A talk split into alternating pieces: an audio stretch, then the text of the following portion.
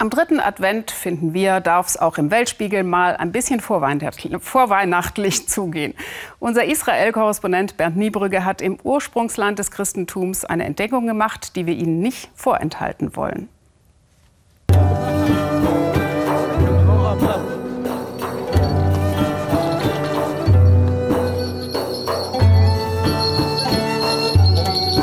Jerusalem ist wohl einer der schönsten Orte, um Weihnachten zu feiern. Denn nicht nur für die Christen, sondern auch für Muslime und Juden ist es die heilige Stadt. Doch die jahrtausendalte Geschichte der Stadt ist erst jetzt um ein Kapitel erweitert worden. Denn er ist da und das mit festem Wohnsitz. Der Weihnachtsmann. Oh, Merry Christmas!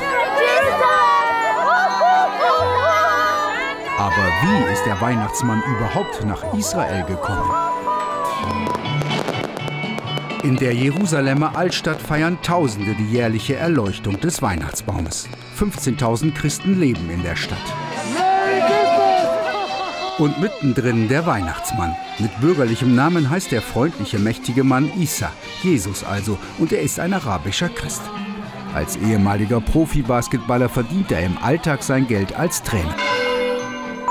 Am Ende der schmalen Gassen des christlichen Viertels finden wir einen weltweit äußerst seltenen Ort, das Haus des Weihnachtsmannes. Kinder und Eltern verschiedener Religionen warten ungeduldig jeden Tag. Wir warten hier auf den Weihnachtsmann. Und warum, fragen wir? Wir möchten unbedingt sein Haus sehen. Vor seinem Haus hat der Weihnachtsmann wirklich an alles gedacht. Da haben wir zum Beispiel einmal hier die Briefbox, da können die Kinder ihre Wunschzettel reinwerfen. Und auf der anderen Seite hier sieht man die ganzen Süßigkeiten, die für die Kinder noch da sind, die sie kaufen können.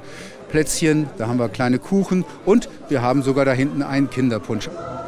Schließlich erreichen auch wir das Innere des märchenhaften Ortes und werden empfangen von einem Weihnachtsmann-Profi.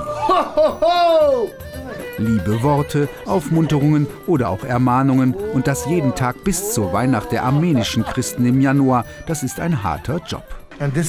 Liebe und Frieden für das heilige Land, das ist die Botschaft für die Kinder. Issa wurde von einer US-amerikanischen Weihnachtsmann-Union zum Vertreter des Santa Claus im Heiligen Land gekürt. Wie schafft man das, frage ich. Mit verschiedenen Diplomen, so der Weihnachtsmann. Wir lernen mit Kindern umzugehen, testen Spielzeug und backen Kekse. Der Weihnachtsmann darf loben und tadeln. Alle stehen auf dieser Liste. Da müsste doch auch mein Name stehen? Oder doch nicht? Ich habe ein gutes Zeugnis bekommen. Klar doch.